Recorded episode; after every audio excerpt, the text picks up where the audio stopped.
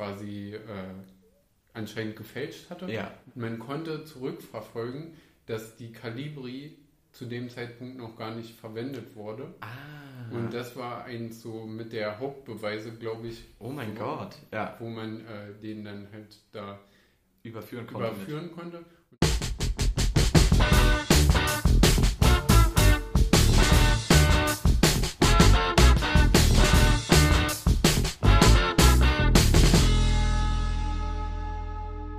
Vielleicht kennt ihr das. Wenn man ausschließlich das Logo einer Firma sieht, verbindet man das meist instinktiv mit genau dieser Firma, auch ohne den Namen dieser dazu zu sehen.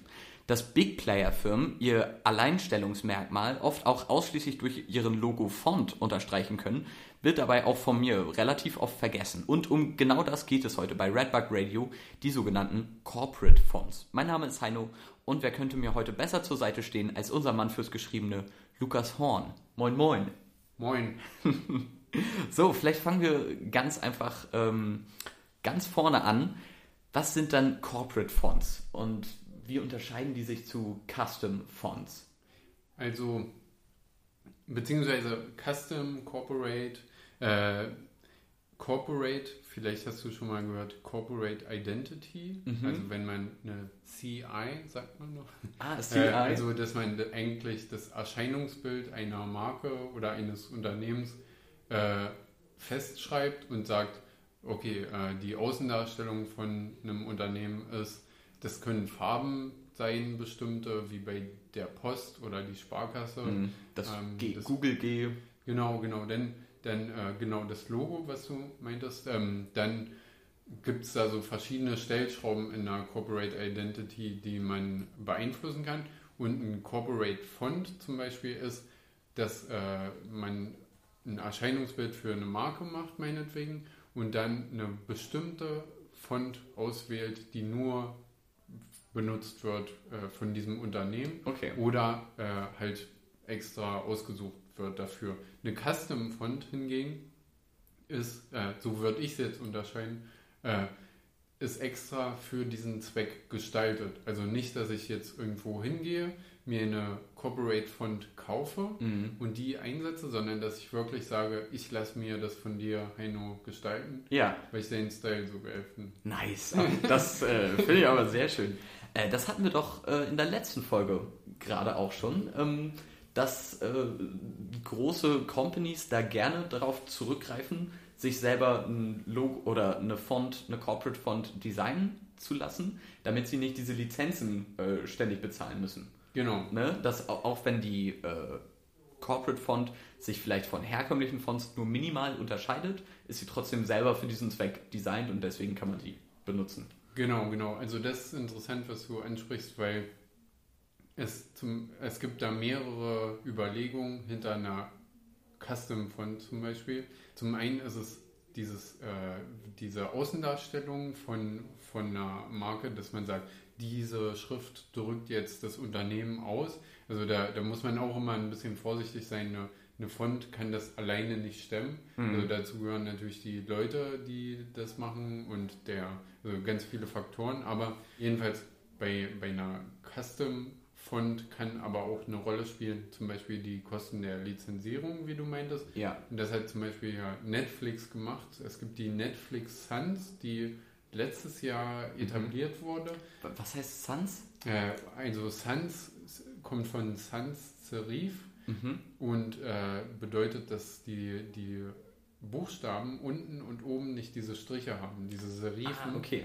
Und das heißt ohne Serifen quasi. Ja, Netflix Sans, Comic Sans, Und, genau, keine Serifen. Ja, Okay. man nennt sie auch grotesk. Und Netflix hat sich äh, eine Schrift gestalten lassen, die ähnlich zu anderen Schriften, äh, Sans-Serif-Schriften ist. Nicht nur aus Designgründen, sondern vor allem, weil die so viel Geld für die Lizenzen ausgeben und dann gerne mal ein paar Millionen oder eine Million für die für eine Cost- Custom Font, die extra für sie angefertigt wird, ausgeben, Hm. weil sie im Nachhinein viel mehr sparen. Ja, ah, okay, ich überlege gerade, ähm, weil Netflix sehr unik ist, finde ich. Aber das macht das Logo eher als der Font, glaube ich, ne? Weil Netflix ist ja dieses das hat ja so einen Bogen drin irgendwie. Ja, Ne? ja. Das gehört ja aber nicht zum Font, sondern zum Design davon, oder? Vom Logo? So der, der Schriftzug Netflix hat unten einen Bogen und ist oben gerade. Und die Schrift ist rot und es ist eine Sans-Serif-Schrift, die ein bisschen dicker ist. Und das N, was auch äh, gerne einzeln verwendet wird, Ja. ähm, hat dann auch unten so eine Krümmung drin. Und das haben sie bei diesem Custom von irgendwie bei einem Buchstabe, bei einem kleinen T oder so, so ein bisschen angedeutet und dann, wow, das ist jetzt das Custom-Verkaufsargument oder so, das war so ein bisschen, naja. Ja, Ja. ja, ja, ja. Ähm, aber es gibt ja super viele Corporate Fonts, würde ich sagen, die du sofort irgendwie erkennen würdest. Also ich denke da an Coca-Cola, da spielen auch Farben eine eine ganz große Mhm. Rolle natürlich. Ne? Da, bei Google sowieso diese ganzen Automarken, Mhm. ähm, Mercedes, Hyundai, äh, Audi. Ja, gerade gerade äh, Mercedes ist so ein Paradebeispiel für eine Custom-Schrift, finde ich, Mhm. weil die diese Schrift, die sie verwenden, äh, die benutzen die schon so lange und so konsequent, dass man wirklich diese Schriftart mit Mercedes verbindet. Genau, und, ja. Und äh, du kennst sicherlich die, diese Transporter, die öfters in der Stadt zu sehen sind, wo einfach ein, irgendein Spruch oder so draufsteht, irgendwie Mietwagen nur für dich oder Ja, irgend, ja. irgendwas. Und jedenfalls, meistens ist das dann so schwarze Schrift auf weißem Grund. Mhm. Vielleicht hat man auch äh, weiße Schrift auf einem Foto manchmal. Aber diese Schrift ist halt so aussagekräftig, dass man irgendwie immer das Gefühl hat, ah, Mercedes. Ja, so. ja, ja, ja, auf jeden. ja. Krass. Äh, also dass Firmen-Logo-Schriften praktisch sowas machen und äh, ich meine, die sind ja auch allgegenwärtig. Das haben wir ja auch schon äh, sehr oft angesprochen. Ne? Die schaffen damit dann halt einfach so ein Bewusstsein von ich bin überall Mhm. und das alleine durch Schrift finde ich super, super interessant. Also äh, da ist halt interessant zu gucken, wo, wofür wir das heute verwenden, ist ganz oft Werbung.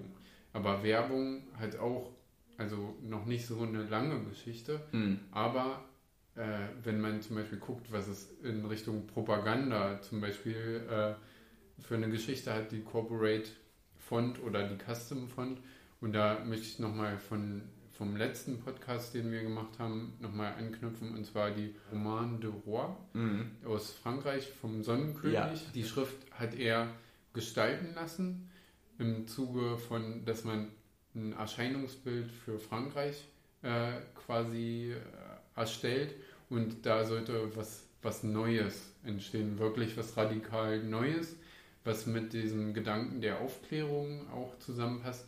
Und da haben sich dann Physiker, Mathematiker und so zusammengesetzt Ja. und haben jetzt nicht nur an der Schrift gearbeitet, aber diese Schrift hat dann über Jahrzehnte, wurde die dann in so mathematische äh, Matrizen und sowas eingezeichnet und äh, die ist ikonisch geworden. Also jetzt, wenn ihr die seht draußen, würdet ihr jetzt gar nicht wahrnehmen, dass die so besonders ist, aber in der Mhm. Schriftgeschichte war das besonders und er hat die benutzt an seiner königlichen, königlichen Druckerei, um halt sicherzustellen, dass die Dokumente, die rausgegeben werden vom, vom Staat quasi, dass die auch sowas wie ein Wasserzeichen Genau, haben ja. oder Das finde ich schon krass. Also das ist ein sehr dekadenter Flex, würde Ja. ich sagen. Weil du meintest ja auch, die Entwicklung hat mehrere Jahre gedauert, ne? Äh, dieser Schrift. Und dann einfach zu sagen, okay, ab jetzt äh, wird alles, was in meiner Bibliothek steht, nur noch in meiner Schrift äh, geschrieben. Das ist so, ich fühle mich ein bisschen daran erinnert, wenn es um Könige und deren Sachen gibt, bei denen sie sehr penibel sind. Äh, ich war letztes Wochenende mit äh, Luki und Amber in Schwerin, im Schweriner Stadtschloss. Wir haben da, also während Corona-Zeiten natürlich, haben wir da äh, eine Führung, also Führung gab es nicht, Mhm. weil es natürlich, äh, können sie gerade nicht machen, aber wir sind da selber durchgegangen. Wir mussten erstmal knapp zwei Stunden warten in der Schlange, weil da echt Ach, harter Andrang war. Aber Ja. dieses Schloss, super schön, Mhm. richtig, richtig gut. Und äh, das ist aber nur knapp 100 Jahre alt ungefähr. echt? Ja, Ja? ja, also es ist super krass und vergoldet und bla bla bla. Und dann ganz am Ende, als man nochmal das Modell sehen konnte von, ich glaube, 1850, das war das Vorgängermodell von dem, was es jetzt ist, hat uns so ein Security-Dude erzählt, dass jeder oder fast jeder König und Herzog, das ist halt deren Residenz immer gewesen, die haben alles, fast alles immer komplett abgerissen. Äh, das gesamte Schloss, abgesehen Ja. von der Kirche, die damit Mhm. integriert ist, weil da legt natürlich keine Ja, Hand an. Und haben das nochmal aufgebaut, damit sie sagen, okay, das ist jetzt mein Schloss und nicht das von äh, Erzherzog Karl, der da vor mir drin äh, gehaust hat. So ein bisschen äh, denke Mhm. Ja, ich mir ja, auch, ja. das muss auch so lange dauern und so ein bisschen habe ich das Gefühl, ist das beim Sonnenkönig auch Aber mit da- seiner Schrift. Ja, da, da bist du auf jeden Fall, also da, da sehe ich ganz viel Politisches drin, dass zum Beispiel auch im Dritten Reich, das hatten wir ja bei der äh? Frakturfolge, dass die Architektur, dass diese, auch die Schrift und so weiter, halt irgendwie im Dritten Reich aussagen sollte, also mit dieser Message vom, von den Nazis äh, zusammenpassen sollte. Und gerade dieses, dass man Architektur dann platt macht und komplett neu baut, das ist dann so äh, irgendwie seinen Platz zu markieren. Ja, auf jeden Fall. Also, dass Schrift auch politisch sein kann oder auch ein politisches Instrument und ein politischer Spielball ist, meintest du, oder würde ich auch so ein bisschen in die Schiene davon rücken, dass du meintest, dass äh, westliche oder westlich entwickelte Fonts das Design und Sprachverständnis in Indien beispielsweise auch beeinflussen. Kannst du das vielleicht ein bisschen mehr äh, erläutern?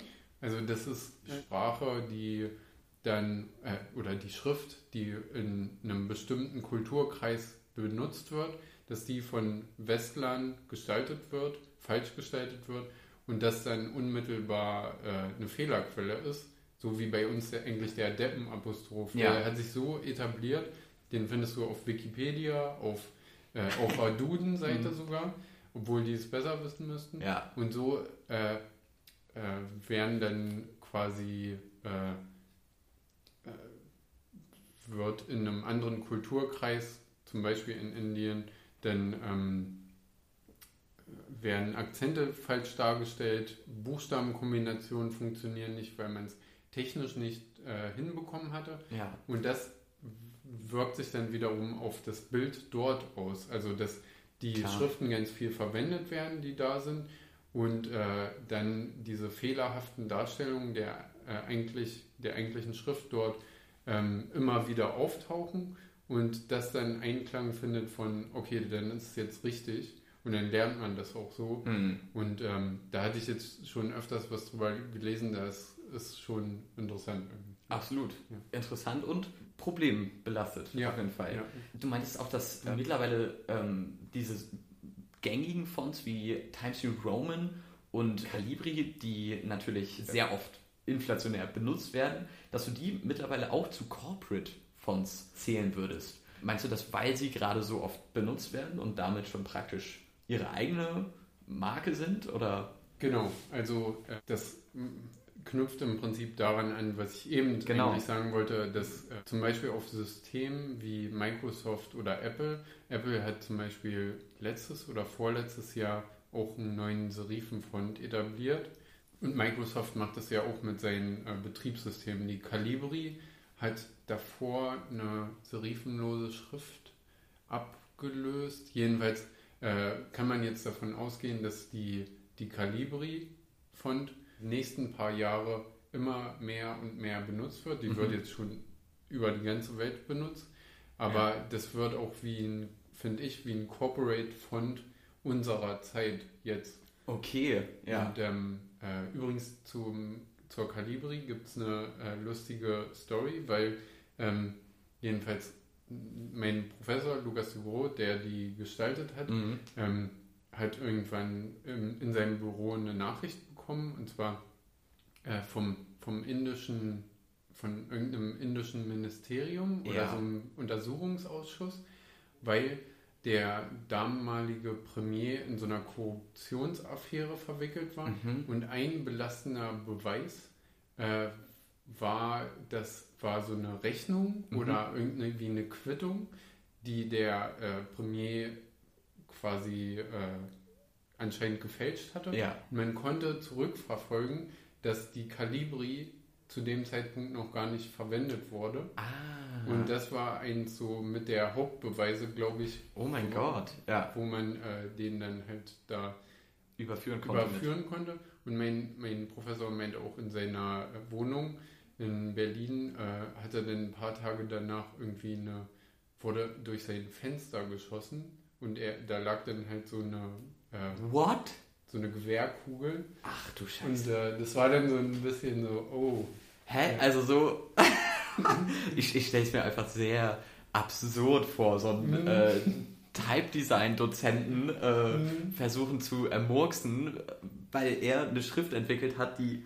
Und oh mein Gott, also das ist ja, das klingt wie aus dem Tatort oder so. Ja, Meine ich Güte. bin so, also wir haben uns alle amüsiert. Ja. Ich weiß auch nicht, in welchem Zusammenhang jetzt diese Kugel da Mhm. war, aber es ist schon äh, witzig, was das für einen Einfluss hat, wenn du so eine Schrift gestaltest, was das äh, prägt. Und zum Beispiel Ja. auch, wenn du die, äh, und das ist die Kalibri nicht, die ist gut gestaltet, aber wenn du jetzt meinetwegen Akzente falsch ges- gestaltest und in dem Land, wo die täglich und in Massen verwendet werden, äh, wird sich dann auf einmal ein Fehler etablieren. Mhm. Also das ist schon echt krass, wenn, was man für eine Verantwortung dann hat. Absolut. Und jetzt ist ja auch in der Diskussion, äh, wo es wirklich darum geht, äh, jetzt durch Black Lives Matter zum Beispiel angestoßen, nochmal darüber zu diskutieren, okay, wenn ich jetzt für einen anderen Kulturraum eine Schrift gestalte, dann sollte ich auch mit Leuten, die von dieser Schrift Ahnung haben und die auch daher kommen,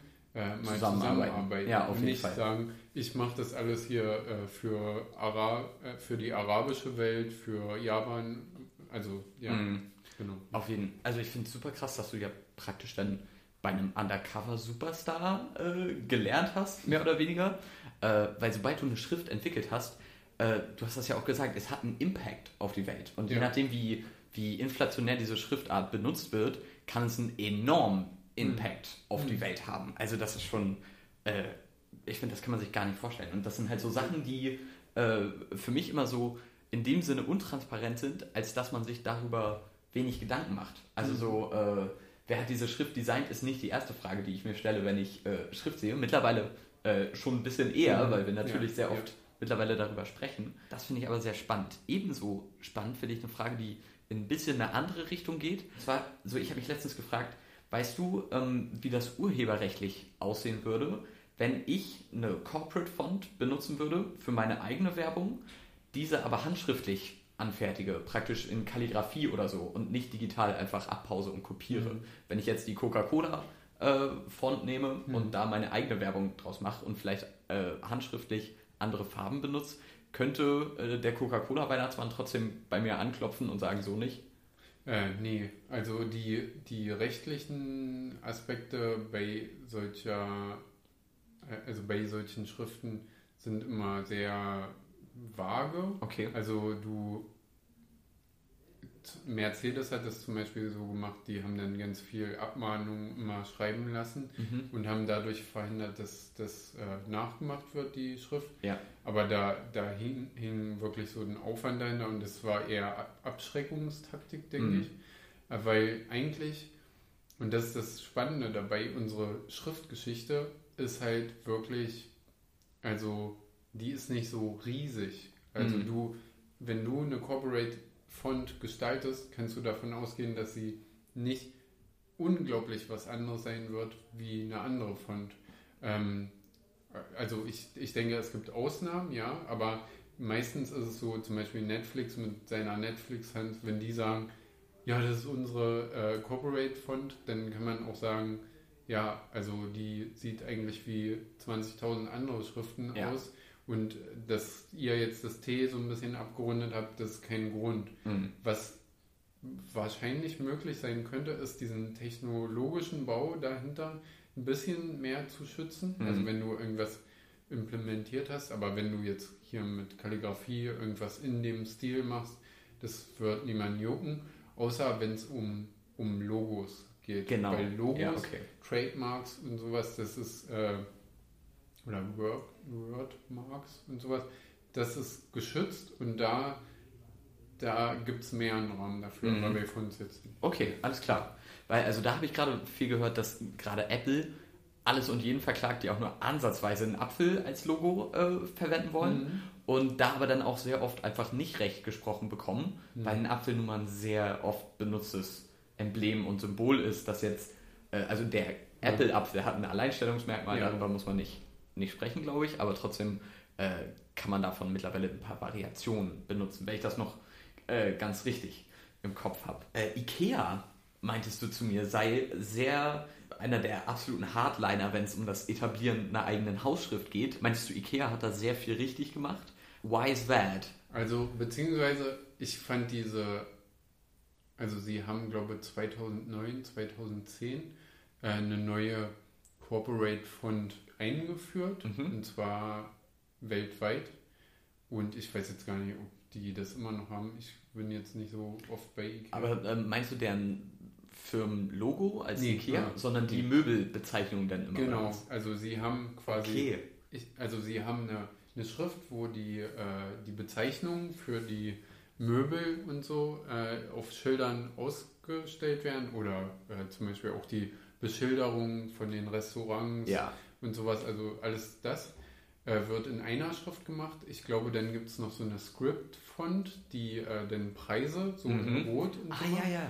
Genau, und ähm, dann das IKEA-Logo an sich, das ist halt äh, ja ein Lo Logo. Halt. Genau. Und die Font, die sie benutzen, nicht jetzt diese Handwriting-Font, sondern die hauptsächliche, das ist die Verdana.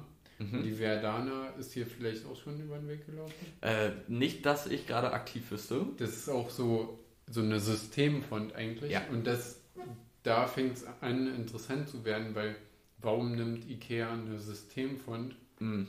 für ihr, ihre Kommunikation und das von der hin, also das von der Perspektive her interessant, weil die Verdana, die eigentlich so über, übersehen eigentlich ist, also man hat die schon so oft gesehen, weil die so oft verwendet wurde, Ja. äh, das ist aber eine Schrift, die eine der teuersten Fonts überhaupt ist, weil die wurde von, ich glaube, Microsoft produziert Okay. und ist quasi für alle Bildschirme perfekt ähm, Ausgerichtet. ausgerichtet. Okay. Und ähm, da hängt so viel Arbeit dahinter, dass das eins der größten Fondprojekte, glaube Okay, ich, krass. war. Ja. Und ähm, was Ikea dann gemacht hat, war, okay, naja, die passt schon irgendwie dazu, weil die so pragmatisch aussieht Hm. und auch so zugänglich, weil jeder sie kennt. Und das Gute ist, jeder hat sie auf, auf dem Rechner. Sie ist für alle Bildschirme gut und dann nehmen wir halt eine Freefont. Ja. War halt aber auch so ein bisschen, dass alle sich so an den Kopf gefasst haben aus der Gestaltungsszene und waren so out. Ja. Weil davor hatten sie die Futura, Mhm. die äh, wahrscheinlich auch eine freie Version, die sie vielleicht ein bisschen äh, sich haben modifizieren lassen, aber war schon nicht ohne. Ja, Es ist ein schlauer Move, aber gleichzeitig auch äh, bitter. Absolut, absolut. Ja. Wo- Wobei ich absolut finde, dass sich ähm, diese Ikea-Schrift, äh, wie hieß jetzt? Ventura? Wer, wer da noch? Ver Verdana, Ja. äh, dass sich die perfekt in die Gesamtästhetik von Ikea mit einfließt, weil Ikea ist so ein Ort, ich gehe da einfach gern durch. Da einfach auch die Schilder, die heißen dann auch immer so, ein Strohhalm heißt dann Halme und Ja, äh, ja, ja, so, das ist einfach alles ulkig, äh, finde ich. Eine, eine Sache wollte ich noch sagen, und zwar ist mir, ähm, ich fand das interessant im Sinne von so Custom Fonts, Hm. weil äh, es gibt eine interessante Schrift, Roman Hand Mhm. heißt die, und die wurde von äh, Hermann Zapf, so einem deutschen Schriftgestalter, der, der kennst du garantiert auch Schriften, Zapfino vielleicht. Entwaffnet, nee. Nee, Zapfino, das ist so, äh, wird oft so für Catering und sowas benutzt Okay. und die hat so ganz, ist ganz schwungvoll, die hast du garantiert schon tausendmal gesehen. Ja. Und äh, jedenfalls, der war Kalligraph und der hat aber auch Schriften wie die äh, Palatino zum Beispiel verwendet, ähm, die auch ganz viel verwendet wird und so. Jedenfalls äh, gab es so einen äh, englischen Biologen und der hat quasi, äh, war sehr reich Mhm. und hat ähm, dann so eigene Veröffentlichungen gemacht und die sollten eine eigene Schrift bekommen. Und das war von daher interessant, weil wenn du ein Custom von heute in Auftrag gibst, das geht relativ schnell Mhm. und auch, äh, also braucht nicht so viel Zeit und Energie und vor allem Material. Und früher zu Bleisatzzeiten Ja. war das ein immenser Aufwand und äh, jedenfalls hat Hermann Zapf, aber dann eine Schrift extra für einen Typen, für diese kleine Auflage an Büchern gemacht. Und das war schon was Besonderes. Da Mhm. hat äh, auf der Internetseite Typographica hat Ferdinand Ulrich einen Artikel dazu geschrieben, das ist so ein äh, Type-Historiker. Ein Hype-Historiker.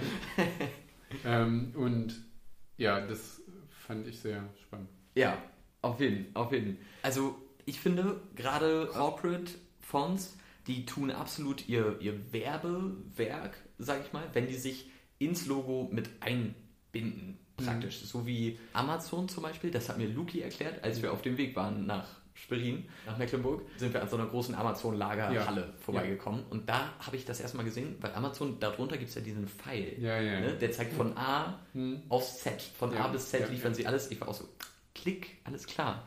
Und ein äh, letztes Beispiel habe ich noch, weil da geht auch Logo und Corporate Font ganz gut ineinander über. McDonalds, dieses M, äh, das Mhm, aus zwei ja, Pommes besteht, diese Möwe letztendlich. Ja, ja. Ne? Es gibt nämlich in Amerika, habe ich mal gesehen, kann auch sein, dass es ein, eine Fake News war, I don't know, aber das sah relativ glaubwürdig aus. Ich kann es mir auch sehr gut vorstellen, dass eine Frau sich dieses äh, McDonalds-Logo mit diesem goldenen M irgendwo hat tätowieren lassen. Sehr auffällig. Ich Ja. weiß nicht mal mehr, ob es sogar im Gesicht war, aber da müsste ich lügen. Und äh, sie hat seitdem kann sie jeden Tag gratis essen bei McDonalds, so viel wie sie äh, will und kann. Das finde ich sehr viel äh, Dedication für ein Corporate Font, aber wahrscheinlich ging es ihr eher ums Essen. Deswegen abschließend meine Frage: äh, Welches Logo oder welchen Corporate Font würdest du dir tätowieren lassen, um lebenslang gratis von dieser Dienstleistung äh, beziehen zu können? Ich glaube, ich glaube von Demeter. Weil da finde ich die, äh, die Schrift interessant, die verwendet wurde. Ich finde auch das mit dem Orange äh, ganz schön. Ich, ich müsste fragen, was ist Demeter? Demeter, das Ja. ist äh, diese, ähm, es gibt auch Bio-Siegel und dann gibt es Demeter, was so ein bisschen, ich glaube auch so kirchlich oder sowas ist. Und die machen quasi Bio, aber noch mit strengeren Okay, Regeln quasi. nice. Und äh, jedenfalls der Demeter, also ich glaube nicht, dass sie die Font haben sich gestalten lassen, aber sie benutzen eine interessante Font, die angemessen ist. Dann haben die noch so ein orangenes Siegel mit, glaube ich, so einem äh, grünen Unterstrich. Mhm. Doch, ich, ja, ich glaube, ich weiß, was du meinst. Ja, ja, Mhm. ja, ja. Und dann äh, würde ich den ganzen Tag, äh, weiß ich nicht, äh, Demeter Möhren, irgendwie, äh, Yes. so, so wie äh, früher die äh, Pyramiden, diese Steine auf, wurden wahrscheinlich auch auf rollenden äh, Möhren so befördert. Und das würde ich dann machen. Jo. Da bräuchte ich kein Fahrrad, kein Auto. Möhren ist Sehr wie gut. Answer. Ja. Na, sehr schön. Okay, vom äh, Corporate Fonts über das Schweriner Stadtschloss bis hin zu Demeter und rollenden Möhren entlassen wir euch äh, von dieser Folge. Lukas, vielen, vielen Dank. Äh, Auch danke. es war sehr aufschlussreich. Ciao und tschüss. Bis zum nächsten Mal. Bis zum nächsten Mal. Wenn du da nicht schon in Den Haag bist. Wer weiß. Ciao, ciao.